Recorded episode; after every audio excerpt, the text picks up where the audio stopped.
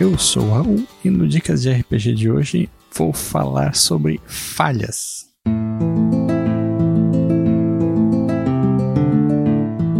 O Dicas de RPG é um oferecimento da Bardos Shop, bardosshop.com.br. Acesse e atualize já o seu guarda-roupa.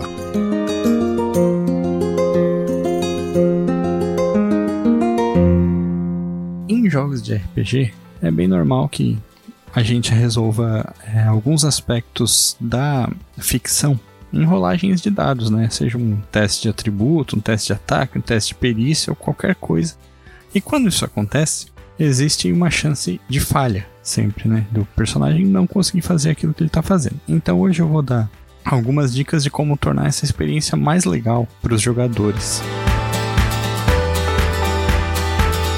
A primeira dica é entender como funcionam as falhas no jogo que tu tá jogando, porque jogos diferentes abordam esse tema da falha de maneiras muito diferentes. Né? Em jogos como D&D, por exemplo, são feitos para que o personagem falhe muitas vezes, mas as falhas tenham poucas consequências, né? Então, geralmente, quando um personagem em uma campanha de D&D falha, ele pode tentar de novo no turno seguinte, pode tentar dar um ataque de novo, ou não é algo que vai atrapalhar tanto assim o personagem de maneira geral. Jogos como Cult, por exemplo, que é baseado no sistema é, Apocalypse Engine, né? Ou PBTA, como o pessoal gosta de chamar. As falhas, elas são catastróficas, assim. Um personagem, ele pode ter consequências terríveis em uma rolagem de dados, mas o sistema é construído para que os personagens falhem menos, né? Então, em geral, tu vai ter menos chance de falha do que num jogo como D&D, por exemplo. E às vezes entender isso já é legal para tu pensar em como tu vai lidar quando um personagem falhar em um teste. E isso é, já dá para encaminhar para a próxima dica que eu vou dar, que é as falhas devem servir à narrativa, devem servir à ficção, ou fale narrativamente.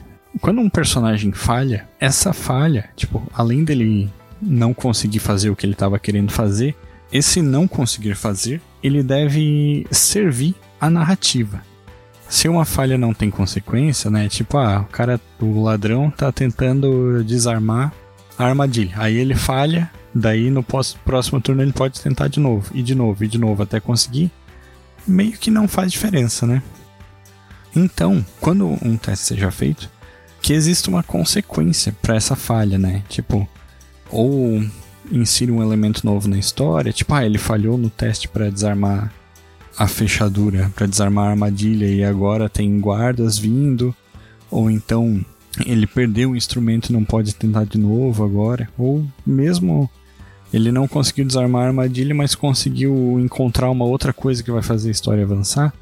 É, são maneiras de tu lidar com essa falha narrativamente, né? Pensando que tudo que acontece no jogo, em termos de rolagens, tem que servir a ficção. Senão, não, não tem muito propósito em que isso esteja colocado na sua mesa. E isso se encaminha diretamente para a terceira dica que eu anotei aqui, que é evite testes quando a falha não vai acrescentar nada na história.